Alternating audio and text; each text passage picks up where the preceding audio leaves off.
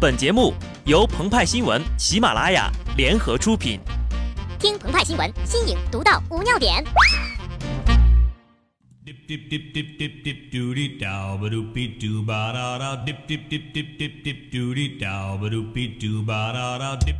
本文章转自澎湃新闻、澎湃联播，听众朋友们，大家好，我是机智的小布。老铁，你记不记得有一招从天而降的脚法？那是已经失传的。如来神采。三月十一号，在中超联赛上，上海申花主场队迎战天津权健的比赛当中，申花球员秦升在无球状态下恶意踩踏权健外援维特塞尔，导致其痛苦倒地。当值主裁判直接出示红牌，将秦升罚下。我们都知道啊，电影里的小人物被间接打通了任督二脉，帮助他习成了绝世武功如来神掌。那么这招如来神采又需要你打通什么呢？鹏鹏猜测，可能要打通八国语言吧。对于天下第一杀人魔火云邪神来说，踩脚趾这种只是小孩子打架时才会用的把戏，但随后他就吃了这个亏，被踩之后随即被踢翻在地。由此可见啊，踩脚趾并不是那么小儿科的。李小龙二十四岁的时候参加好莱坞的试镜，其中就讲到了功夫总是很快。当别人抓住你的手时，不需要一堆的动作，马上踩他脚，他就会放手了。而且踩的时候要出其不意，这样呢更容易命中目标。如果你能做到腰马合一、气沉丹田，一脚踩下去呀，就好像命中了敌人的阿克琉斯之踵。在荷马史诗当中，第一勇士阿克琉斯刀枪不入，只有脚踝是他的弱点。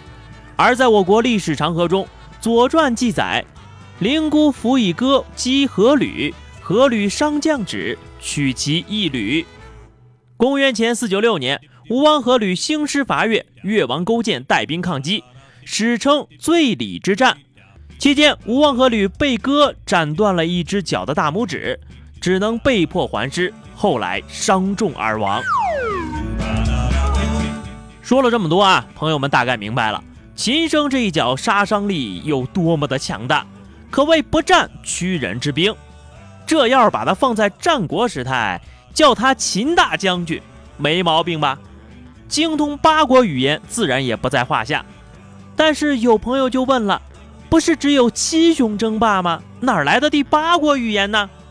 其实呀，这第八国语言就是指手语。作为秦升的队友，上海申花球员孙世林是一个少言寡语的干将，在球场上，他通常通过手语进行交流，尤其是遇到外国球员时，他没有秦升那么强的语言天赋，只能通过手语来表达。本场比赛当中，权健外援帕托主罚的点球高出了横梁，飞向了看台。此时，孙世林第一个走到失落的帕托身旁。左手搭着帕托的肩膀，右手竖起了大拇指。在绝大多数球迷看来呀，这个举动是十分丑陋的挑衅，有违体育精神。但据体坛周报透露，孙世林在赛后表示，自己向帕托竖起拇指，并没有调侃或讽刺的意思，只是想赞扬帕托的公平竞赛精神。从这儿就可以看出来了，我们的球员呢还是会上网的。而这个段子明明是讽刺自己的。他却一点也不介意，还直接拿过来给自己当理由，只能说呀，他心态非常的好。但话说回来啊，要是帕托真的觉得这不是一粒点球，完全可以向主裁判表示，何必大费周章来上一脚？你不累，球童还累呢。当然，作为旁观者的我们也无法定性此举用意何在，他开心就好了呀。而且以孙世林的才华，他应该为队友秦升也解释一下。生哥当时看到对方外援的是全新的足球鞋啊，很担心他会受伤，因为穿新鞋比较硬，很容易把脚弄伤。所以呢，生哥就给他踩一踩，松一松，别受伤了。来一趟中国呀，不容易。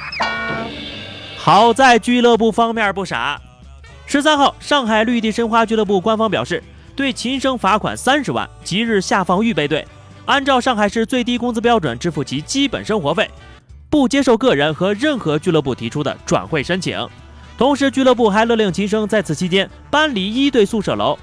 不知道他的饭卡有没有消磁呢？赛后，秦升已经公开道歉。球场上需要激情，犯规也是家常便饭，甚至是战术需要。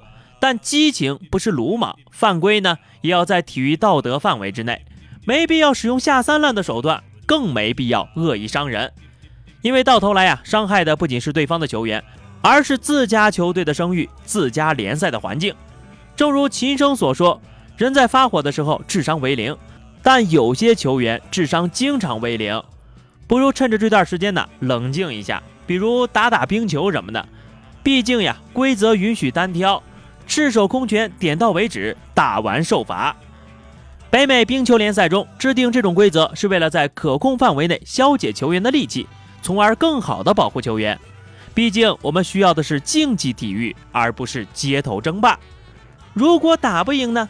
没关系，你可以再找个人呢，在你打输之后跑过来搂住你，给你点个赞呀。好的，以上就是本期节目的全部内容了。更多新鲜资讯，敬请关注微信公众号“鹏鹏和派派”。下期节目我们再见吧，拜拜。